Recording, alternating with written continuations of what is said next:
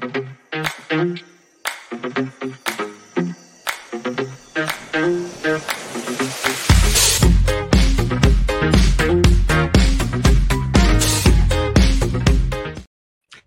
buenas tardes, eh, les saluda Ben Kenchin, bienvenidos a La Platicadita, este espacio de conversación que en esta ocasión, este viernes 15 de diciembre, tenemos eh, pues ya a una persona que hemos invitado y que ha estado con nosotros con anterioridad, le estamos hablando de eh, Cardenal Álvaro Ramazzini, obispo de la diócesis de Huehuetenango, que en aquella ocasión hablábamos de antes de los de la segunda vuelta y esta vez nos encontramos una actualización de lo que está sucediendo y de lo que eh, también expresó el cardenal en aquella ocasión sobre las preocupaciones alrededor del evento electoral. Primero, gracias por atender esta invitación. En momentos donde hay cierta tensión, mm, eh, el día que usted salió, había mucha especulación del porqué de su salida, que si había sido por las amenazas que había denunciado. Eh, luego me confirmó que, no era así, que iba a regresar a Guatemala, eh, afortunadamente. Y bueno, gracias por haber regresado de vuelta aquí a, Guatemala. Y eh, cuéntenos, Cardenal, eh, con esta oportunidad que tuvo de, estar fuera de Guatemala, en Alemania, en estos viajes, ¿cuál es la percepción de lo que está ocurriendo desde fuera aquí en el país, de lo que está pasando políticamente, socialmente, de, de, lo que acontece en Guatemala? Cardenal, adelante. Buenas tardes y gracias por esta oportunidad. Bueno, eh, mi experiencia en Alemania fue resultado de la relación que nosotros tenemos con una organización de los obispos alemanes que se llama Veniat y que nos apoya mucho en la construcción de, de iglesias, de oratorios, nos apoya también en otros proyectos que tienen que ver siempre con, la, con el servicio a las comunidades. Y en realidad la, la relación que yo pude tener, pues el hecho de que yo participaba en una actividad, en una actividad diríamos, masiva, porque era la gran celebración del inicio de la, de la acción cuaresmal, eh, de la acción de Adviento de Cuaresma, que este tiempo hasta el 25 de diciembre ellos lo utilizan para recoger fondos y poder así promover los proyectos que nosotros les enviamos desde América Latina, pues sí hubo ocasión de alguna entrevista y hay que hacer una diferencia. Para el gran público alemán, pues indudablemente Guatemala está ahí como, diría yo, como perdida, ¿no? Porque realmente no somos un país que tenga una trascendencia política como lo puede tener Ucrania en este momento o como lo que está pasando en la, en la franja de Gaza. Es decir, nuestra problemática es una problemática que necesita una atención especial por parte de gente que está interesada. Sin embargo, sí puedo decir que dentro de organizaciones de solidaridad alemanas, sobre todo católicas y también protestantes, porque tuve también la ocasión de estar en, una entrevista donde había también personas eh, católicas y, protestantes, existe preocupación por Guatemala. Eh, y sobre todo también eh, al nivel del Parlamento, Euro, del Parlamento alemán. Bueno, hoy estaba leyendo que el Parlamento el Parlamento de la Comunidad Europea pues dio unas declaraciones fuertes relativas a nuestro país. Ahí yo encuentro una gran atención y una gran solidaridad con nosotros. Es decir, hablando con estas organizaciones que se involucran en acciones de solidaridad, Guatemala está muy presente y, están dándole seguimiento a lo que nos está pasando aquí. Pero también quiero, quiero decirte que apenas regresado tuve que volver otra vez a Europa, puesto que tenía que participar en la reunión de, en Ginebra de, de, la, de la ONU. Dentro de la ONU está ACNUR.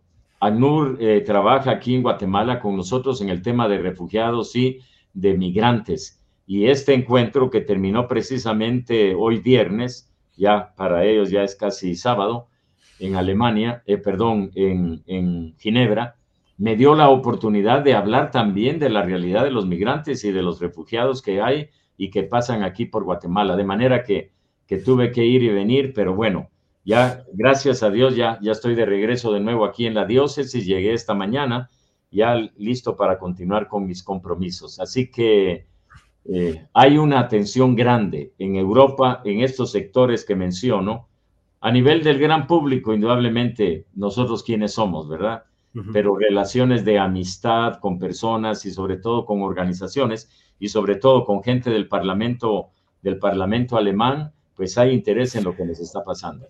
Eh, Cardenal, en el momento que usted viajaba para, o que estaba ya en, Alemania, ¿se conocía las repercusiones o las reacciones de la noche del 30 de noviembre, en donde se aprueba el presupuesto 2024, que tiene serias, eh, serios señalamientos de inconstitucionalidades y también se aprobó el desaforo de eh, cuatro magistrados del Tribunal Supremo Electoral. Eh, reacciones luego de eso, mm, sanciones a, diputados, se les quitaron la visa a más de 100 diputados, casi 300 guatemaltecos, entre ellos también empresarios y sus familias. Lo que usted mencionaba, las disposiciones de la solicitud al Parlamento Europeo, y así se van dando posibles nuevas eh, sanciones complementarias, el inicio de la aplicación de la Carta Democrática en la OEA. Em, estamos en este momento, ya con resolución de la CC también, fuera de peligro del golpe o siguen, seguirán estos coletazos de aquí al 14 de enero. ¿Cómo ve usted eh, y cómo ve la reacción de, los, de la comunidad internacional? Voy a comenzar con, las reacciones de la comunidad internacional. Están preocupados, están dándole seguimiento. Ya hemos visto, el señor Almagro ha tenido una intervención muy directa. Eh, el, día, el día de ayer también eh, hubo una reunión, yo no pude participar con alguien que vino también de siempre de la OEA, pero en el tema de, de Defensoría de Derechos Humanos Luego hemos visto las declaraciones de la Comunidad Europea, de Estados Unidos, eso que tú señalabas, pues es bastante importante, congelar las cuentas eh, de dinero que personas señaladas tienen en Estados Unidos, eso seguramente es, una, es un golpe bastante fuerte. Eh, quién sabe cuánto dinero tengan, etcétera, ¿no? Pero el hecho mismo de negar la visa o de quitar la visa nos está indicando que desde el exterior están viendo la situación aquí entre nosotros muy complicada. Si ellos lo están viendo así, ¿cómo nosotros no podemos caer en la cuenta de que es verdad que estamos en una situación bien complicada? Y es que eh, tal vez más adelante es probable que tú lo, lo menciones, no lo sé, pero estábamos, estaba, yo estaba viendo hoy precisamente entre los correos que yo, que yo recibí, encontré también la declaración de la, de la Corte de Constitucionalidad y, creo que esa, esa declaración es fuerte.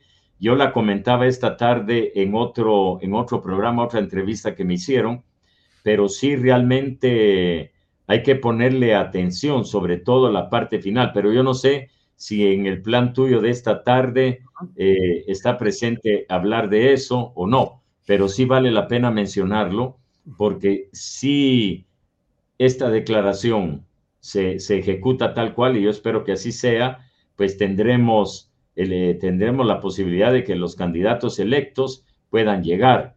Pero bueno, tal vez después hablamos de esto o si tú ya lo eh, tenías. Eh, quedémonos, quedémonos en el tema de la, de la resolución de la CC, porque este amparo que otorga en definitiva Mm, da muchas luces de lo que eh, se puede garantizar para el 14 de enero. Eh, no hay dudas de que va a haber democracia, pero ¿cuáles son los riesgos que quedan latentes eh, aún fuera de esa resolución? Sí, fíjate que está, tengo aquí el comunicado, ¿no? Y el comunicado recuerda aquello para lo cual está la Corte de Constitucionalidad, ¿no? Preservar, preservar el Estado de Derecho. Muy bien. Pero luego abajo dice salvaguardar el orden constitucional, constitucional y el Estado constitucional de derecho de Guatemala. En base a eso, a salvaguardar el orden constitucional y el Estado constitucional de derecho, entonces la Corte de Constitucionalidad declaró otorgar un amparo definitivo. En esas palabras son importantes, es decir, no es temporal, es definitivo. Y, utiliza este verbo conminar. Conminar. el, verbo conminar es, pues, eh, urgir, empujar, es decir, hacer que realmente la parte conminada, que en este caso sería el Tribunal Supremo Electoral y, el otro, el, organismo judicial y el organismo también, bueno, la Corte Suprema de Justicia, indudablemente, los jueces y luego también los diputados, A dice conmina, pero se dirige sobre todo al Congreso de la República y a su junta directiva. Garantizar la efectiva toma de posesión de todo funcionario electo en el proceso electoral 2023. Porque hasta ahora se ha hablado mucho del presidente y, la vicepresidenta, pero no se ha hablado de los alcaldes, no se ha hablado tampoco de los nuevos diputados. Y ojo, porque realmente esa, esa, ahí también donde tenemos que poner atención. No es solamente negar la posibilidad de declarar presidente y vicepresidente, sino también diputados y alcaldes. Es decir, todo el andamiaje jurídico legal que sostiene la vida social de este país.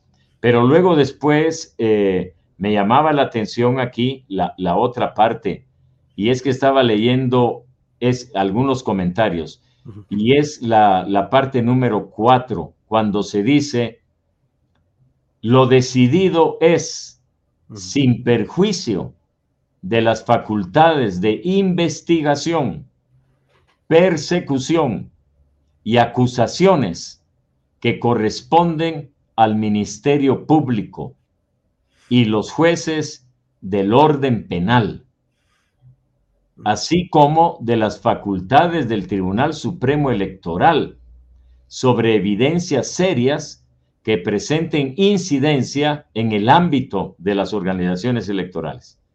Esta parte última que acabo de leer es un mensaje directo al partido Semilla. Directo, porque está en tela de juicio si se reconoce o no se reconoce eh, el procedimiento legal que, las, eh, las mismas autoridades del partido han presentado. Bueno, pero ves que aquí queda abierta la puerta, porque dice evidencias serias que presenten incidencias en el ámbito de las organizaciones electorales. Claro, no es solamente el partido Semilla, tendría que ser también el partido Vamos, tendría que ser, bueno, el partido UNE, pero luego dice facultades de investigar, perseguir y acusar que corresponden al Ministerio Público y los jueces del orden penal. Y entonces yo no soy experto en leyes, es decir, eh, yo estudié leyes canónicas de la Iglesia Católica, pero nada de leyes civiles. ¿Qué repercusión tiene esto sobre las acciones que el Ministerio Público quiere seguir realizando cuando ha presentado denuncias contra personas y órdenes de captura, porque prácticamente está la Corte de Constitucionalidad está diciendo el Ministerio Público siga haciendo su trabajo, investigue, persiga y acuse. Está bien. Ok. pero eso en la práctica sabemos que puede tener un doble sentido y el sentido es, en base a lo que hemos visto, metieron a la cárcel algunos profesores de la universidad, metieron a la cárcel a algunos estudiantes de la universidad. Hoy estaba leyendo que se habla de la desaparición de un líder eh, universitario y de otra muchacha. El, el, Ministerio Público ha dicho, nosotros no hemos hecho nada, no los hemos capturado, no sabemos qué pasa. He leído en las redes sociales el alerta para darle seguimiento a eso. Bueno, todo esto va creando dudas, ¿verdad? ¿Cuál es en realidad la posición actual del Ministerio Público? ¿De veras quieren fortalecer el sistema democrático, no solo respetando los resultados de las elecciones en las cuales el Tribunal eh, Supremo Electoral ha sido muy enfático, muy claro, o no quieren seguir apoyando un proceso democrático respetuoso de las decisiones del pueblo y sobre todo sin estar buscándole cascaritas a los que ellos quisieran verlos fuera del escenario político. Yo, yo tengo esa duda, no sé si tú te la has hecho, pero sería interesante compartir eh, puntos de vista sobre esto. Em, sin duda la resolución que aclara muchos puntos que, mm, presenta la Corte de Constitucionalidad deja abiertos, eh, digamos, la labor de investigación del Ministerio Público eh, en el tema penal. pero, por ejemplo, bueno, citemos un ejemplo. Esta resolución sale ayer, pero al mismo tiempo también ayer se presenta un antejuicio contra ah, la presidenta del TSE, la señora Blanca Alfaro, entre otras cosas por obstrucción a la justicia. O sea, en, por aquel, aquel, acto de, querer resistirse a la entrega de las actas. Y se podría decir que la resolución le está diciendo al MP o a la Fiscalía, a la FESI, que no puede mm, entrar en tema electoral porque eso le corresponde al TSE. Pero en el antejuicio que presenta contra la magistrada, está hablando de obstrucción a la justicia, un acto fuera del tema, tema electoral, porque ellos están, ellos están investigando algo de materia penal. Entre interpretaciones nos perdemos. ¿Cree usted o cuál debería ser la lectura que la fiscal general Consuelo Porras y el jefe de la FESI deberían de hacer de lo que resolvió la CC? ¿Qué les está diciendo la CC y, qué deberían de, tener o, cesar en este momento ya con una resolución del máximo tribunal constitucional?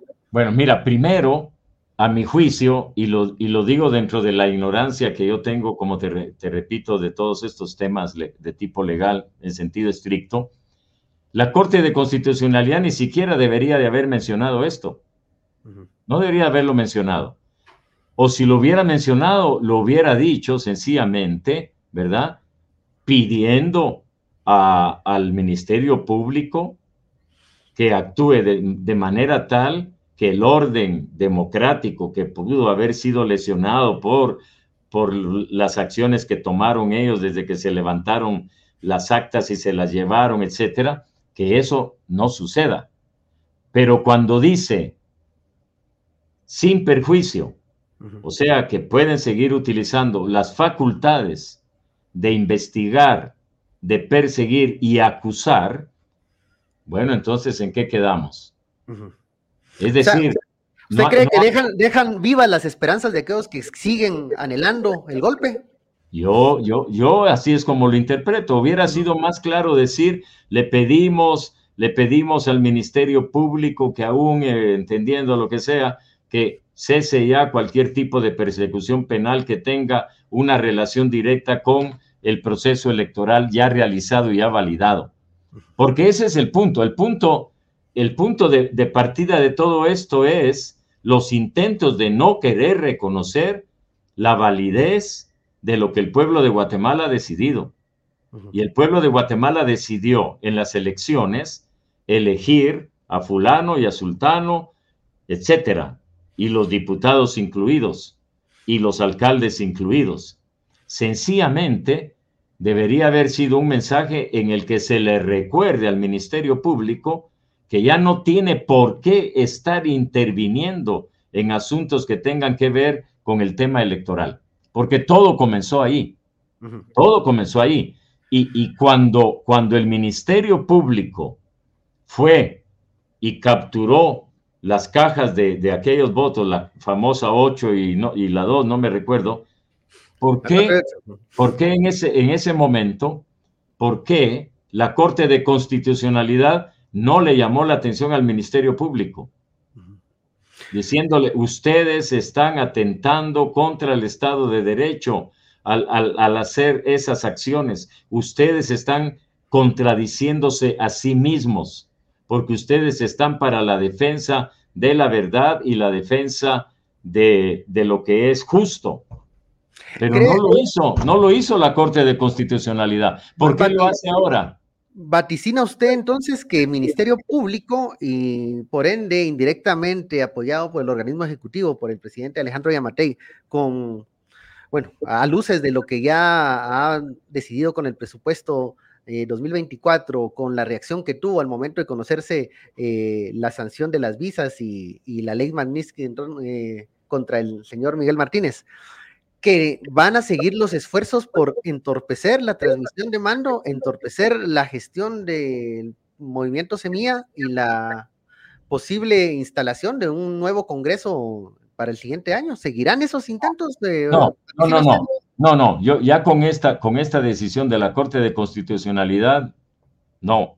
No, porque la Corte de Constitucionalidad es el órgano superior, ¿verdad? Dentro del ordenamiento jurídico guatemalteco. Más la preocupación mía sigue siendo que sigan buscando hechos que no existen para poder así acusar al presidente ya que tome el poder y a la vicepresidenta, pero no lo van a hacer con diputados. Eso no lo van a hacer con los diputados. Eso, eso, alguien me puede decir, ¿y usted está seguro de eso?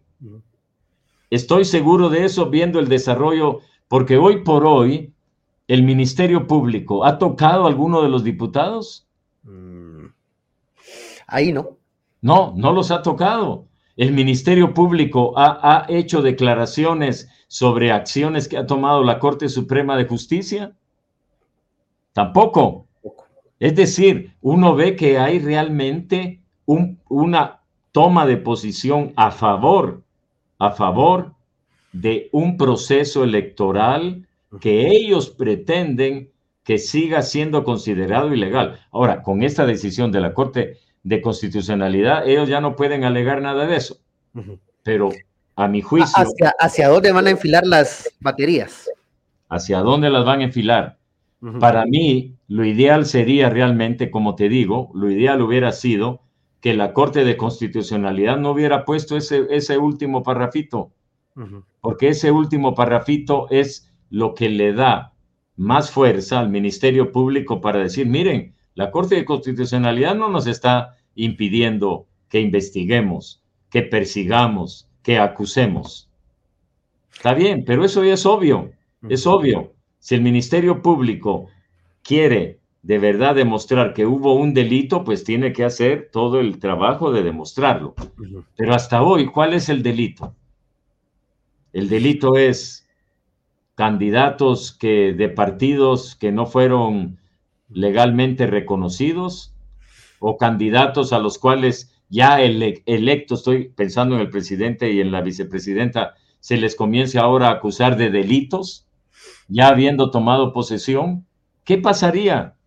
¿Qué pasaría si al, día siguiente de la toma de posesión el Ministerio Público resulta con una acusación directa con el presidente electo?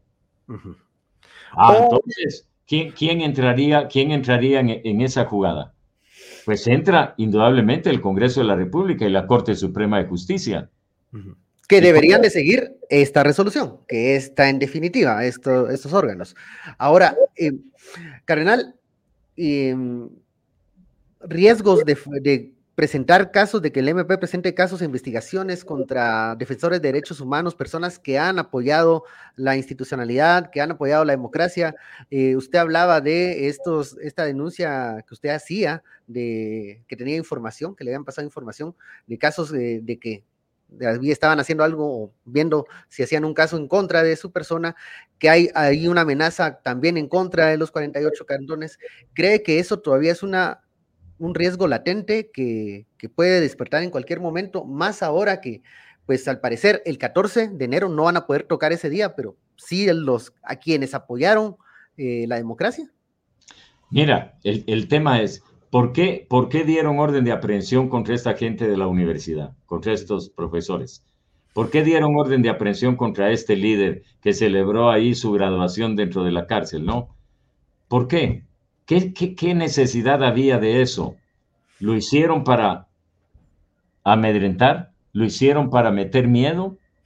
Porque, porque a los pocos días se cumplió, es decir, pagaron la fianza de 10 mil quetzales y están ahora con la obligación de firmar cada día. Pero ¿qué pretendían con eso? ¿Qué pretendían? Ellos mismos sabían que estaban haciendo una acusación que podía ser resuelta con el pago de una fianza. El tema, el tema para mí es que monten casos. Es decir, que monten casos que ponga de nuevo como en un desequilibrio el, mismo ya fusionamiento del presidente en, su, actividad como presidente. Ahora, claro, siendo presidente él, pues él, guarda, él tiene inmunidad. Claro.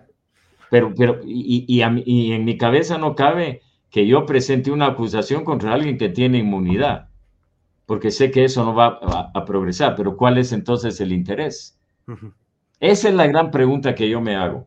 ¿Qué es lo que busca el Ministerio Público? ¿Obedecer solamente a alguien? ¿Seguir las indicaciones de alguien que, detrás, de, detrás de bambalinas, como se dice, está pues lo queriendo, queriendo que, este proceso electoral, aunque haya ya sido definido ahora por la Corte de Constitucionalidad, hasta ahora uno puede hipótesis, pero si no tenemos hechos que demuestren la hipótesis, presentar hipótesis sin fundamento no tiene sentido. Cardenal, hablando de, de Tal vez tiene el sentido de poner en alerta. Claro, eh, hablando de señalamientos y de ir en contra de personas, eh, usted eh, comentaba, daba, daba, a conocer que, supo que le habían enviado una carta contra su persona al Vaticano desde gobierno. Cuando gobierno, si tenía alguna molestia algún, algo que increpar o que reprochar, podrían acercarse con su persona, pero no lo hicieron sino que enviaron esta misiva. ¿Qué, ¿Cuál es la intencionalidad de esto? ¿Quieren que usted ya no esté viendo este tema, ya no esté dándole seguimiento? Pues mira, muy probablemente, eh, por ejemplo, que yo vaya a visitar a la gente que sigue en resistencia pacífica delante del Ministerio Público. Que yo vaya y que les diga, ustedes están defendiendo sus derechos, ustedes están haciendo lo que un ciudadano consciente debe de hacer. No se salgan de lo que la ley manda, respeten el orden legal, es decir, la visita mía fue una visita de apoyo y no fue una incitación bajo ningún punto de vista a la violencia o a quebrar el orden, el orden legal del país, porque tenemos derecho a manifestar públicamente nuestra manera de pensar. Eso, eso no agradó, no agradó. No agradó porque indudablemente las personas a Dios gracias y sin mérito personal ni de ninguno de nosotros los obispos, la gente sigue teniendo confianza en nosotros los obispos. Y no hablo solamente de mi persona, porque saben que no vamos a traicionar al pueblo. Saben que vamos a estar siempre en la defensa de los derechos del pueblo. Pero eso, eso molestó mucho. Y claro, yo después hago un viaje, hago un viaje a Estados Unidos, a Washington. Me encuentro con el señor... Eh, con el encargado de, con el señor Luis Almagro. Me recibe él en las oficinas de allá, de la OEA. ¿Eso qué significa? Ah, significa que están poniendo atención a alguien que tiene una visión diferente, que, que, que, que está tratando, porque esa es mi convicción, defender los derechos del pueblo. Yo no tengo ningún otro interés. Luego viene que yo voy a Alemania, ¿verdad? Pero antes de irme a Alemania para la campaña de Advenia, que, tiene que no tiene que ver nada con, algo de tipo político, pues yo me entero de esta carta. Y, y, yo digo, bueno, está bien, el presidente, si él la escribió, tiene todo el derecho de decir lo que piense de mí. Tiene todo el derecho de decirlo. Lo importante es que yo lo sepa también para que yo pueda explicarle si el señor presidente escribió esa carta, que no me consta, yo no sé quién la firmó, porque ni siquiera yo, yo, yo escribí una carta a la Secretaría de Estado informando de esto, pero no he recibido respuesta de la Secretaría de Estado. Secretaría tampoco ha tenido conocimiento de esa carta, del, del, contenido de la carta. ¿no? Para nada, para nada. Solamente a mí, del señor Nuncio, me informó, mire, recibí una carta y yo en mi obligación de nuncio, porque es la obligación del nuncio, pues la trasladé inmediatamente a Roma. Esa es la obligación del nuncio, que representa, que representa al Estado del Vaticano. Aquí ya entramos en asuntos públicos de representaciones diplomáticas, ¿no?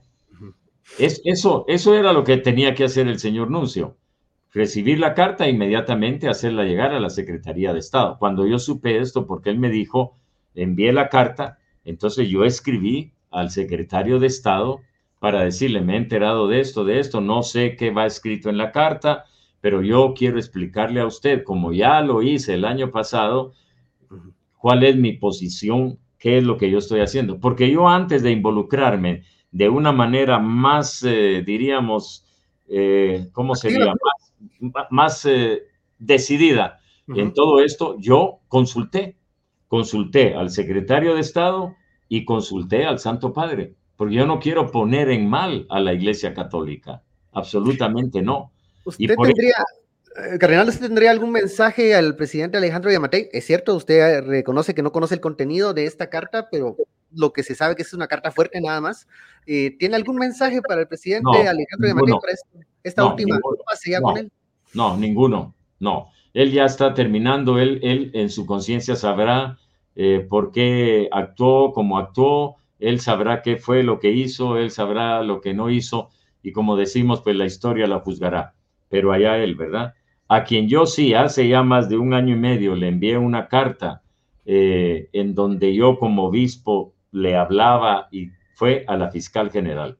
A ella sí le envié una carta que yo ni la quise hacer pública, ni la haré pública, porque es una carta de un obispo que le escribe a una persona fiel católica que tiene una responsabilidad muy grande y que viendo cómo está actuando en esa responsabilidad, pues uno, yo como obispo, me sentía en la responsabilidad de decir, mire, me parece esto, me parece esto, me parece esto, y ya, nada más. Pero le hablé como obispo que le habla a una fiel católica que se ha profesado católica como es la fiscal general. ¿Tuvo, ¿tuvo respuesta de esta carta? nunca tuve respuesta de esa carta, no. Tampoco la esperaba, ¿ves? Más bien la carta era como ayudarla a ella para que como ella se ha manifestado siempre, y, no dudo de eso, no dudo de eso, como una fiel creyente en Dios y como una fiel cristiana, pues yo dije, yo como obispo y como cardenal, me siento en la responsabilidad de decirle, señora fiscal, esto no está como debe de estar, esto y esto, y punto. Cardenal, ¿se, puede ser eh, fiel devoto católico y cometer injusticias? Pues mira, todos somos eh, personas que buscamos la santidad, pero seguimos siendo pecadores. Nadie puede decir que es perfecto. Para mí lo, lo importante no es tanto que tú llegues a cometer injusticias o no, eso ya, ya no es bueno. Lo, lo más importante para mí es que uno pueda llegar a perder el sentido de que si realmente está cometiendo injusticias y uno piensa que no las está cometiendo. Y ahí siempre yo me recuerdo de, un texto del profeta Ezequiel, si no me equivoco, el capítulo 18, que habla de la responsabilidad individual y, en donde se habla también de que uno necesita a veces que otras personas le ayuden a uno a entender qué tipo de acciones está haciendo. Pero el caso del Evangelio es concretísimo, ¿no? Cuando Jesús dice, si tu hermano está haciendo algo, pues entonces tú llámalo aparte y háblale y dile. Y si no te hace caso, pues entonces llama a algunas personas de la comunidad para que juntos vayan y le hablen. Y en tercer lugar, si ni siquiera a ellos les hace caso, pues hazlo público. Yo me quedé en la primera parte. Como obispo yo sentí la necesidad de, de externarme a la señora fiscal lo que yo pensaba de sus acciones y eso fue lo que hice. La segunda parte yo ya no la hice, es decir, invitar a algunos obispos que fuéramos y que le habláramos, eso ya yo ya no lo, lo empujé. Sin embargo, Tú te recuerdas de aquel hecho, ¿no? Del arzobispo, que él sí, porque el arzobispo me había a mí platicado que él quería ir a hablar con la fiscal y yo le dije, anda, ¿verdad? Tú eres el arzobispo, ella vive en la ciudad de Guatemala, ella tiene el domicilio allá, entonces tú eres también su obispo. Anda. Bueno, tú te recuerdas después lo que pasó. Lo que sucedió, sí. Pero entonces ahí ya uno, ya no puedes hacer nada, no somos Dios. Cada quien le tendrá que dar cuentas a Dios de su vida y por eso yo entiendo, yo entiendo que una persona pueda decir, yo estoy en paz con mi conciencia, es decir, estoy en paz con Dios, sí, pero usted puede equivocarse. Su conciencia la puede llevar a equivocaciones. Y por eso el Evangelio pide que, que uno haga la corrección fraterna. Lo que yo traté de hacer con esa carta fue eso. Y ya para ir cerrando, porque no, eh, sabemos que tiene poco tiempo, eh, Cardenal, eh, el presidente Yamate tiene, tiene 30 días, poco más, poco menos ya en el poder. La fiscal general no, eh, cerca de dos años más o menos. En esta línea de lo que estamos hablando eh, y cuidando la reserva de, la misiva que usted le envió en su momento, ¿qué mensaje le daría a la fiscal general? Porque tal vez es muy probable que nos escuche o nos vea, eh, para este tramo de su periodo que le hace falta al, frente del MP. Y, qué le quisiera decir? Mira, yo lo, yo lo que le, diría es que yo alabo el que ella, como lo ha manifestado en alguna ocasión, porque hubo alguna declaración que ella hizo en una actividad que hubo en el Ministerio Público, que yo alabo que ella tenga como fiel orientadora de su vida su conciencia. Eso es importante, porque uno al final va a ser juzgado por lo que uno hace en base a la conciencia que uno tenga. Perfecto. Pero en segundo lugar, yo le pediría que en estos juicios de la conciencia o los juicios que la conciencia hace y que es uno mismo el que se los está haciendo, que hay que buscar los modos mejores para tomar las mejores decisiones. Y que una de las maneras por las que uno puede llegar a discernir si realmente son las mejores decisiones o no, son las consecuencias de las decisiones tomadas. Y en este sentido, yo le diría, señora fiscal, dése cuenta de los resultados que ha habido en la sociedad guatemalteca, todas las intenciones que ha habido de parte del Ministerio Público de recoger las actas, de declarar inválidas las elecciones, etcétera. Tome en cuenta que el pueblo está viendo eso como un grave atentado a la democracia. Entonces, Dios también habla por la voz del pueblo. No es infalible el pueblo, el pueblo se equivoca, pero uno en las gestiones públicas tiene que tener un oído muy atento a la palabra de Dios, que para eso tenemos el Evangelio, y un oído muy atento a la realidad en la que yo vivo y en esa realidad en la que yo vivo a la gente que yo sirvo. Y si hay ahora todas esas manifestaciones que se están dando, yo creo, señora fiscal, que es un buen momento para que usted desde su fe de creyente, que no dudo que la tenga, usted realmente descubra qué es lo que Dios a través de estas manifestaciones populares le está pidiendo que haga. Eso es lo que yo le diría. ¿Puede redimirse la fiscal general? Ah, indudablemente que sí. Es decir, redimirse de las acciones que realizó antes, claro, y debería, a mi juicio, para que no perdamos la confianza en el sistema legal del país y que puede todavía rectificar algunos errores que cometió, ya me refería de esto desde el principio, ¿no? Sí. Las acciones contra el proceso electoral. Hoy por hoy, si la fiscal general saliera afirmando que sí, que sus decisiones, que algunas decisiones no fueron las mejores y que es consciente de que esto no ha favorecido la estabilidad social política del país, oh, eso ayudaría a entender todavía con mayor razón que es una persona que, como ella misma lo ha dicho, quiere ser coherente con sus principios. Bueno, y carnal, se lo prometí, no le quito más el tiempo porque estamos ahí con una agenda bastante corrida. Muchísimas gracias por atender a este espacio y bueno, eh, a seguir adelante y ya en esta eh, última etapa para, para el 14 de enero. Y también desde acá le deseamos en estas eh, fiestas de fin de año y en una Navidad en paz y tranquilidad. Y bueno, estaremos siempre pendientes de qué pasa y qué sucede alrededor de todo el proceso electoral y del ciclo electoral que terminó, pero dicen termina hasta el 14 de enero. Muchísimas gracias, Gracias a ti y gracias por tus buenos deseos. Y me atrevo a decirte, si eres católico, no te olvides de ir a la misa en Navidad. Si eres no católico, entonces, bueno, no sé si del año, pero en fin, deseo una feliz fiesta también en compañía de tu familia. Muchas y gracias, Carlos. De tus colaboradores, con el otro amigo que solo le lo vi al principio, pero ya no. Bueno, okay. un saludo cordial. Gracias, Cardenal. Está.